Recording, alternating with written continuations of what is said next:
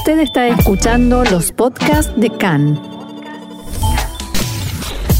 CAN, Radio Nacional de Israel. Y estamos aquí en otro bloque de CAN en español y en este momento nos encontramos con Alejo Sánchez Picat. Alejo Sánchez Picat es editor asociado de Escenario Mundial y también director de Político al Whisky, con quien vamos a hablar un poquito respecto de eh, lo que es la, amenaza nuclear, la situación en la cual se encuentra el mundo y también intentar eh, eh, resolver un par de dudas que tenemos al respecto. Alejo, ¿cómo estás? Muchas gracias por estar con nosotros. Hola, muy, buenos días, ¿cómo están? Muchísimas gracias por la invitación, un placer estar intercambiando con ustedes. Gracias, gracias. Eh, bien, te, vamos a empezar a, hablar directamente de los temas que, nos traen. Eh, quiero que, expliques un poquito desde el principio, capaz, cómo es que se genera esta situación de la, digamos, la amenaza nuclear, ¿no? Este, desde qué punto de vista nosotros tenemos ciertos países que tienen eh, bombas nucleares, ciertos países que no. ¿Cómo se genera esta situación? Bueno, las armas nucleares fueron un, un invento, desarrollo tecnológico, físico, que se dan en el marco de la Segunda Guerra Mundial. Estados Unidos estaba bueno, con la disputa eh, con Rusia, eh, y antes de la disputa con Rusia, perdón, estaban con la búsqueda de tener una superarma para poder resolver sus conflictos. Eh, cuando a medida que se ve y se, se emplean las armas nucleares, se hacen las primeras pruebas nucleares, se ve el, la, la, magnificidad que tiene y lo grande que puede ser el poder de destrucción que tiene esta arma. Y entonces se busca, y bueno, se vio obviamente en acción con los lanzamientos en Japón, eh, se busca regularlo. Así que... ¿Se escucha? Sí, sí, sí. Ah, disculpame. Eh, bueno, te retomo. Eh, lo que decía era que, bueno, se busca regularla y en el 1960, 1968 en realidad, se configura la primera organización del Tratado de No Proliferación Nuclear. El Tratado de No Proliferación Nuclear lo que busca más que nada es evitar lo que es la proliferación horizontal entre los eh, estados. Esto quiere decir que no haya nuevos estados que adquieran las armas nucleares. Eh, eh, en todo este contexto se crea una carrera armamentística entre las grandes potencias, más que nada Estados Unidos y Rusia, que van a la vanguardia de estas tecnologías, y el número de armas nucleares en el mundo aumenta exponencialmente. Actualmente eh, se puede hablar de 12.000, 13.000 armas nucleares en total, que las reparten entre Estados Unidos, Rusia, que tiene el 90% de, la cantidad de armas nucleares totales, el Reino Unido, Francia, China, India, Pakistán, Corea del Norte e Israel. Eh, lo que pasa es que, bueno, hay nuevos actores y la seguridad internacional con los contextos que, se están viendo, tanto la guerra nuclear en Ucrania, perdón, eh, y los distintos desafíos geopolíticos y las distintas rispideces que hay en los estados, buscan estas capacidades para, esto, para aumentar la, disuasión, como, como bien decía, y eh, aumentar un poco sus defensas. Eh, en el caso particular de Medio Oriente, eh, hay un, y yo lo estudio en el sentido del dilema de seguridad, que es cuando un Estado A adquiere una capacidad, directamente el Estado B va a sentirse amenazado, por ende va a recurrir a equiparar la deficiencia que tiene en términos de defensa. En ese sentido, eh, bueno, eh, se ha visto intenciones de distintos países de poder desarrollar sus propios programas nucleares, con las respectivas dudas de que son militares eh, o civiles y los usos que se puede dar. Ahora, hay algo que quiero entender, ¿no? La política de disuasión, la idea de la política de disuasión es justamente eh, que no. no el, hecho de que varios países tengan armas nucleares eh, va, va, a va a prevenir una guerra nuclear, ¿no? Sería más o menos esa la idea. Sí, está el concepto de destrucción mutua asegurada, que es un concepto en el sentido de que, bueno, listo, yo tengo las armas nucleares, vos tenés armas nucleares, no nos vamos a atacar porque nos vamos a destruir mutuamente. En ese sentido, el poder disuasorio real que tienen las armas nucleares es muy alto porque es, eh, se puede ver, y un ejemplo lo, permito tomar en las guerras de, Rusia y Ucrania, eh, Rusia todo el tiempo juega con la retórica nuclear para eh, imponer su posición.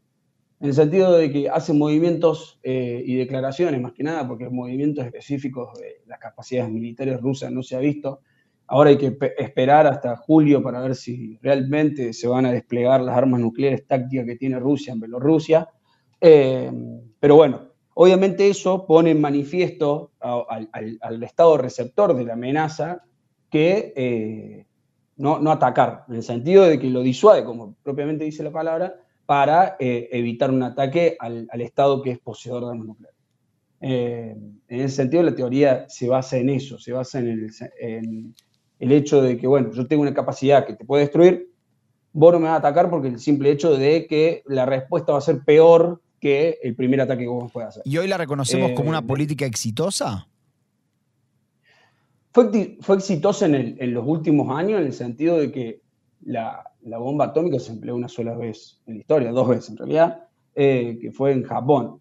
Eh, lo que sí tiene sus efectos, porque si yo soy un Estado y el Estado que yo tengo una disputa territorial, geopolítica, de lo que vos imaginés, adquiere una capacidad como una bomba atómica, yo voy a tratar de hacer lo mismo. Esto pasó con India y Pakistán. Eh, los estados fueron eh, adquiriendo distintas capacidades que es muy interesante ver cómo tanto India como eh, Pakistán, si adquieren un nuevo avión o adquieren un nuevo submarino en términos nucleares o un lanzador y demás, van, a, van a correr, y la palabra es literalmente correr, eh, se van a apresurar para eh, mantenerse en un estadio de, equilibrio. El problema es cuando eh, hay una situación de desequilibrio en, la región o, en la disputa que se, tiene. Hoy Estados Unidos y Rusia, más que nada, tienen una situación de equilibrio por el sentido de la cantidad. Tienen tratados internacionales que, limitan la cantidad de, de ojivas nucleares desplegadas. Todo eso eh, está en veremos porque, bueno, los últimos movimientos políticos eh, un poco están resquebrajando las, las, las, instancias de negociación entre los países. Así que, que es como, tiene su lado positivo y su lado negativo, como, como todo, eh, y aún uno, uno, podría decir un ataque nuclear está cerca o no está cerca. como analista sería un poco imprudente decir sí o no, lo que, lo que puedo decir es que todos los mecanismos y toda la cantidad de, percepciones de amenazas que se tienen compartidas entre los estados impiden que sea una probabilidad alta. Pero bueno, no quita que nunca pueda pasar de vuelta. Eso es un poco la reflexión de la pregunta que me hacías. ¿Y cuál es la, situación en Irán hoy en día? Porque, digo, si, si yo lo llevara a, la que me comentabas recién, corregime si me equivoco, respecto de la política de disuasión, bueno, podría decir Irán, simplemente queremos tener, eh, nivelar, equilibrar las fuerzas que ya tiene Israel. ¿Podría ser ese el, argumento?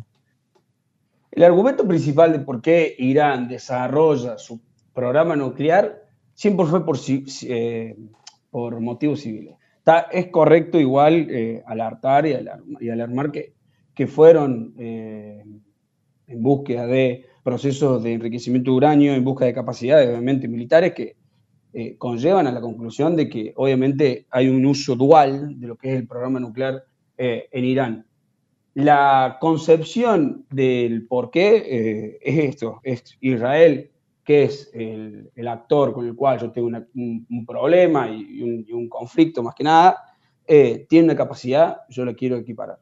Es, es sumamente eso, es un juego de dilema de seguridad, como teóricamente se, se, habla, de que por qué si el, mi enemigo, entre comillas, tiene eh, una capacidad, yo voy a hacer, lo, lo, voy a equiparar. Es un poco lo que pasa también, y creo que no sé si lo había mencionado, que Arabia Saudita en su momento, con toda la controversia que tuvo con Irán en los años anteriores, con las disputas que tuvo eh, en términos religiosos y en términos políticos también, y con el manifiesto en la guerra de Yemen, eh, también se apresuraron por conseguir, eh, ¿cómo se dice? Se, apresuraron por conseguir capacidades que equiparen la, situación desventajosa que tenían con, con Irán. Pero hay, hay, algo que quiero que, expliques. ¿Qué significa esto de eh, la, utilización dual? ¿Cuáles son los propósitos civiles y cuáles son los propósitos militares? Y dentro de lo que es cuáles son los propósitos militares, me gustaría que expliques qué significa esto de los niveles de enriquecimiento de uranio. Bien. Eh, empiezo por atrás más que nada para así se entiende lo, primero que, preguntaste. El, uranio enriquecido eh, se utiliza en distintos eh, porcentajes. el uranio, como se sabe, es un material extraído de naturaleza que, bueno, por un proceso de, distinta índola, ya, puede ser a través de centrifugadoras o a través de, de otros mecanismos, se puede enriquecer. El enriquecimiento se usa en términos civiles, que es el del, 3.5 al, 5%, se, usa para la generación de electricidad. Esto, esto lo vemos en las centrales nucleares convencionales. Eh, en cualquier país. Exacto. Argentina actualmente eh, con la central de embalse, la central de Atucha, tiene el enriquecimiento, tiene uranio enriquecido, eh, perdón, eh, al 3.12, si no me equivoco, que él utiliza como combustible para la generación de energía. Después, todo el proceso de enriquecimiento, y, yo me hablo pura y exclusivamente de Irán, que es el caso que más eh, tengo conocido, se hace a través de la, la centrifugadora. las centrifugadoras son plantas en las cuales se aumenta el enriquecimiento de uranio para los distintos usos. Y el enriquecimiento, perdón, eh, del 12% al 20% ya tiene un uso eh, médico. Se utiliza más que nada en distintos eh, diagnósticos y en distintas operaciones con respecto a, cáncer y demás.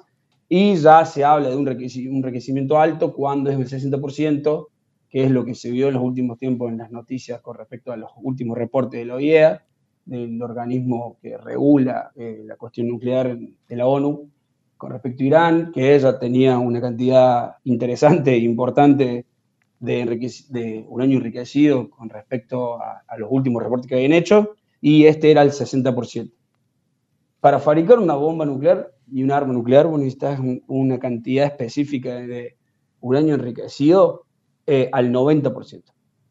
En ese sentido, lo que se dice es que se necesita una gran cantidad de uranio natural, de uranio enriquecido, el 5%, para poder conseguir eh, la cantidad de uranio que se necesita para eh, hacerlo, eh, hacerlo nuclear y hacerlo militar.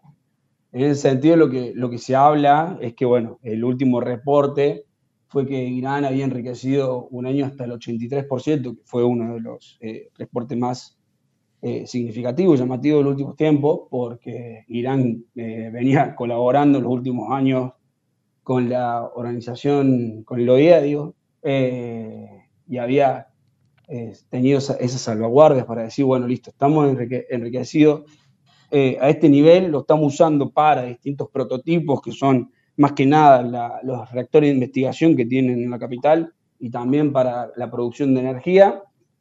Pero bueno, una vez que se, se utiliza eh, y se descubre que Irán enriquece el 83%, obviamente esto es un, proceso llamativo y una alerta para todo el sistema internacional en su conjunto, ya que, bueno, pone en manifiesto los, los últimos avances y el incumplimiento en el sentido del acuerdo que mantiene Irán con las grandes potencias que se firma en el 2015, el famoso JCPOA, que, que, bueno, que limitaba todo su programa nuclear, eh, lo obligaba a desmantelar grandes plantas de enriquecimiento que tenían, tanto en Fordow, eh, y también les limitaba la cantidad. Hoy eh, los, los, los, últimos reportes dicen que Irán cuenta con una gran cantidad de material fisible para poder desarrollar una bomba nuclear. Lo, lo, claro está que el último, la última explicación, y, el, y en ese sentido, la OIEA con Grossi, que es argentino, Rafael Grossi, eh, a la cabeza estuvieron en, Teherán la última vez y estuvieron eh, monitoreando lo que estaba pasando allá y, estuvieron diciendo que, bueno, que fueron hechos aislados el hecho de del 83%. La actualidad es que, bueno, que es una situación preocupante por el simple hecho de que, como decíamos anterior, eh, uno no sabe y, no se sabe a ciencia exacta cuáles son las verdaderas intenciones, lo que está pasando en Irán ni por qué se está, se está utilizando. Pero bueno, un poco más, un poco de eso es el pantallazo de, de las los usos y los últimos sucesos. Y te pregunto desde la, ignorancia completa, ¿no? Vos me decías que hay un porcentaje muy chico que se usa para producir energía, después un poco más alto, comentabas que era para cuestiones médicas. ¿El 60% ya te deja alguna duda de que no es para, para uso militar, para poder crear armas? O sea, lo que dicen los analistas y los últimos, y, la teoría más que nada, es que hay un punto de quiebre. El proceso de enriquecimiento eh, se, realiza a través de, como dije, de las centrifugadoras, y si vos llegaste al 60%, estás muy cerca de llegar al 90%. Por, eso es sumamente alarmante que un Estado tenga enriquecimiento de uranio del 60%.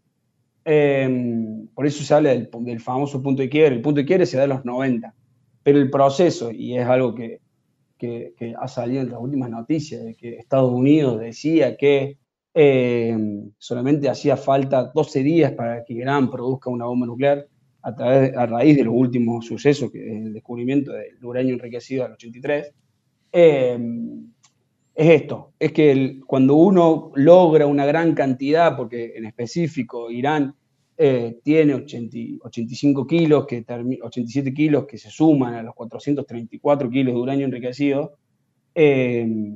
Vos imaginate que para producir una bomba nuclear, si no me equivoco y, si, mi memoria no me falla, se necesitan unos 25 de uranio enriquecido.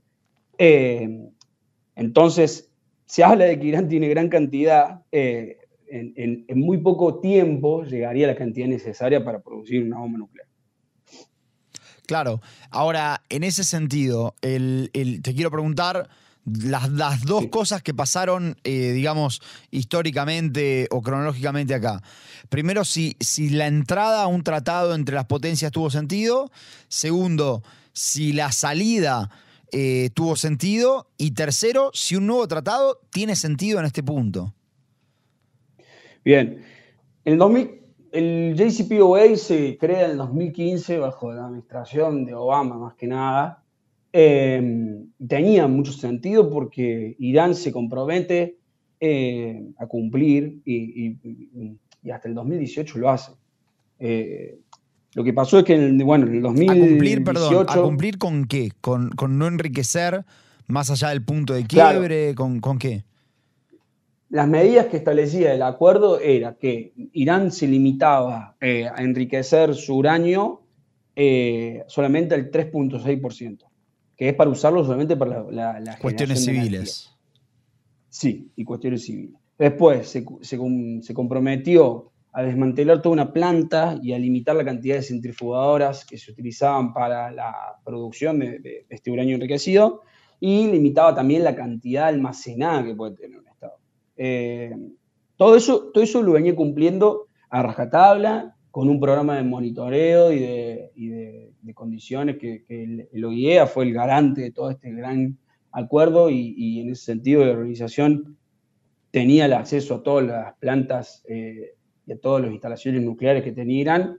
Eh, lo, que, lo que sucedió fue que en 2018, con el cambio de, de, presidente de Estados Unidos, Donald Trump tomó la decisión lateralmente de retirarse del acuerdo eh, por, bueno, por una política más eh, ofensiva, lo que es el posicionamiento en Medio Oriente y más que nada con Irán, con los, con los sucesos que se dieron.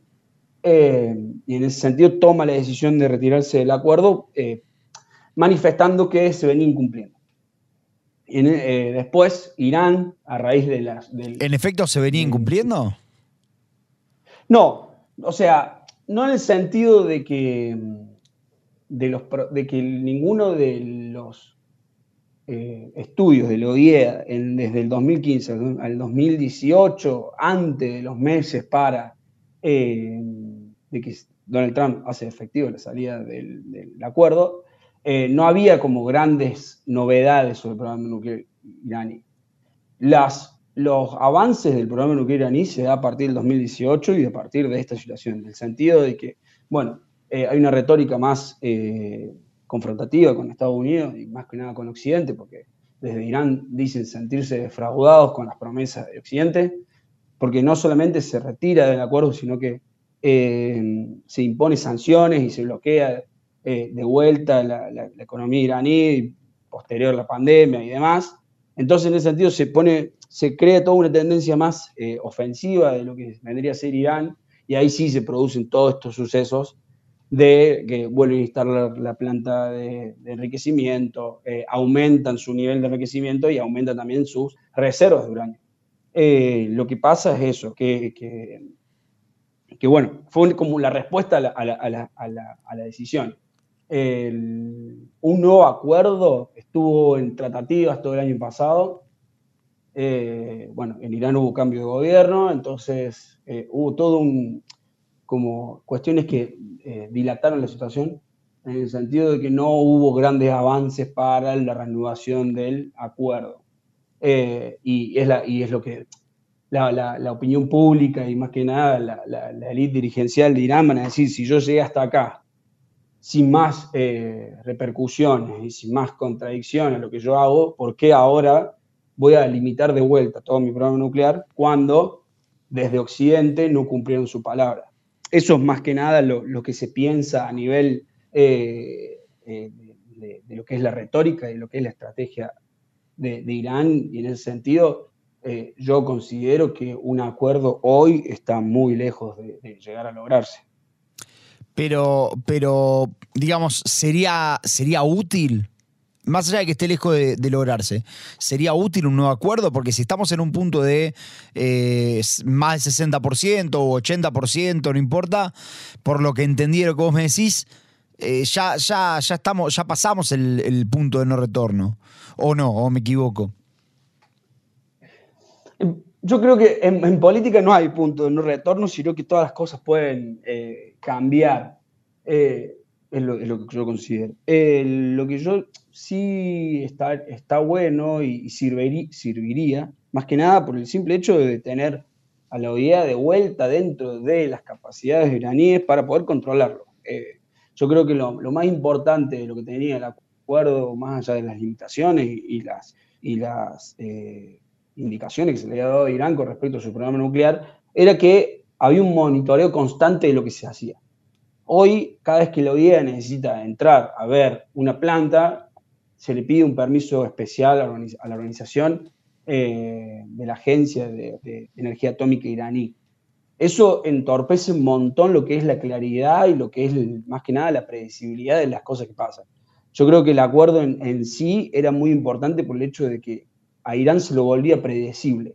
Hoy eh, Irán es impredecible en muchos términos eh, porque bueno, se vio en, lo último, la última semana que presentó un misil eh, hipersónico, lo que implica todo un recomodamiento de lo que son las, las cuestiones de seguridad de Medio Oriente y más que nada por las potencias que lo vienen notando. Eh, y en ese sentido, yo creo que si un acuerdo se logra, que como dije anteriormente, es algo que lo veo bastante difícil, lo que daría sería una predecibilidad, poder decir, listo, nosotros estamos en esta, en esta, en esta situación, lo pueden ver y vamos a ir a este camino. Hoy Irán, eh, salen los reportes de que se encuentran nuevos eh, puntos de quiebre, nuevos eh, materiales enriquecidos y nuevas capacidades, por lo que cuando no se sabía. Antes del 2015, el 2016, 2017 se sabía cada cosa que se hacía y cada capacidad. Hoy aparecen nuevas plantas, aparecen nuevos insumos en la energía nuclear y en la,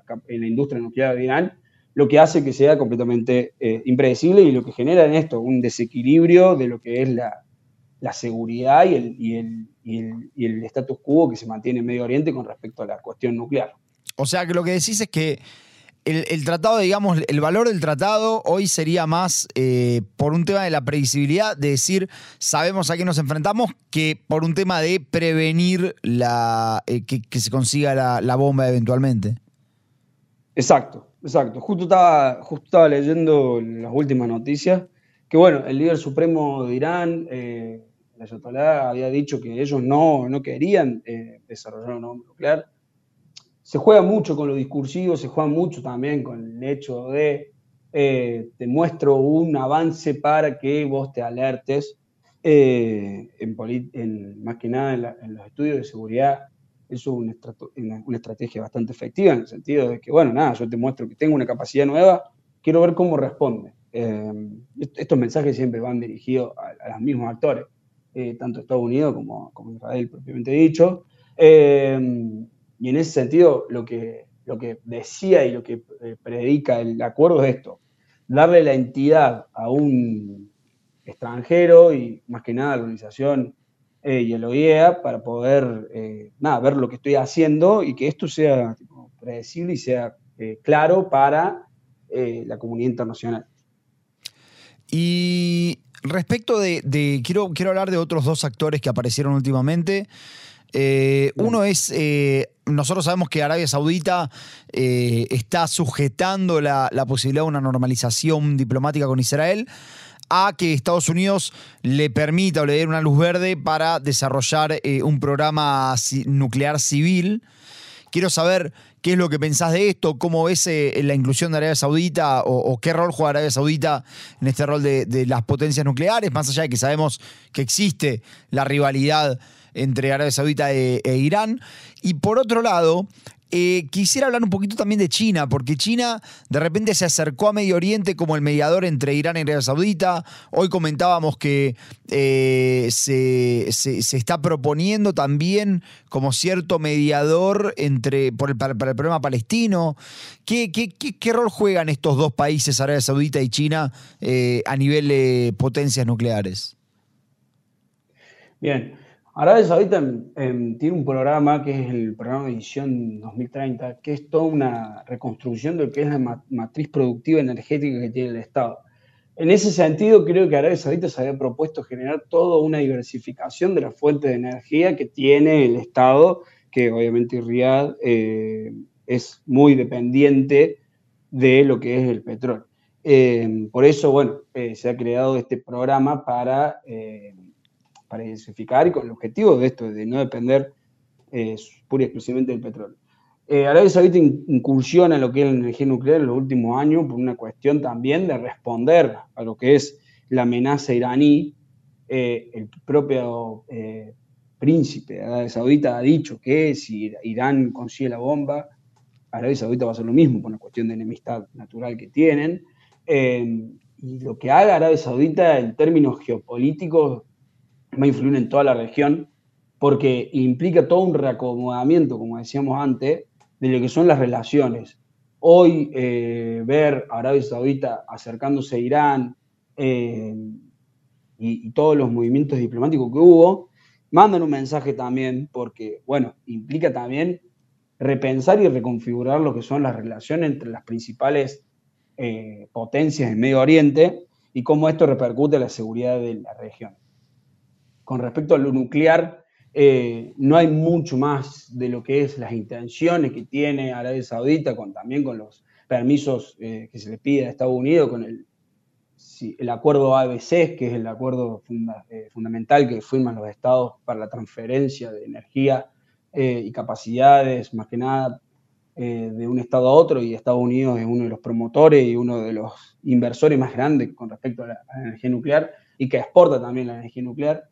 Eh, en ese sentido, lo que, lo que, lo que se puede prever es una, una, alianza estratégica en términos de construcción y traspaso de energía y capacidades eh, por parte de Estados Unidos y Arabia Saudita.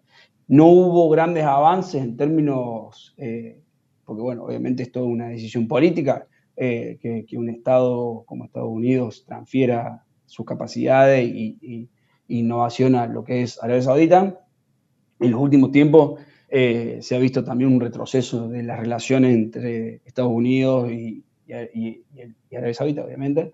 Eh, así que, bueno, es cuestión de, ver para dónde va y para dónde se desarrolla. Las intenciones obviamente están. Arabia Saudita tiene un programa ambicioso, tiene las capacidades y los recursos para hacerlo, pero bueno, necesita como el aval eh, para poder extraer y, las energías que, es, que, es, necesaria para la construcción de este, de este programa nuclear que, se plantea. Con respecto a China. Sí, respecto a eh, China. Perdón. Ah, con respecto a China, bueno, China es, en los últimos años ha sido un actor que ha pisado muy fuerte en Medio Oriente. Eh, la verdad que, bueno, que las reflexiones con respecto a la cuestión diplomática y a, la, y a la intervención que tiene es una cuestión más que nada de, y yo lo veo de, que, bueno, Estados Unidos redireccionó su política internacional y sus preferencias con respecto a las regiones que realmente le interesan, y Medio Oriente un poco quedó como, no digo relegada, pero sí como descuidada, vamos a decirlo.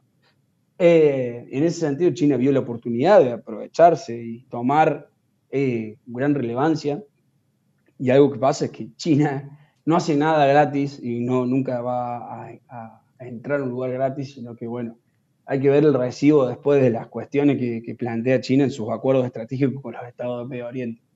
Porque no es lo mismo eh, un acuerdo que se genera en, condiciones de, igualdad con, con, un estado de la región, como puede ser con una gran potencia como es China, que impone y, te genera grandes, eh, grandes situaciones y grandes escenarios en los cuales después hay que retribuir.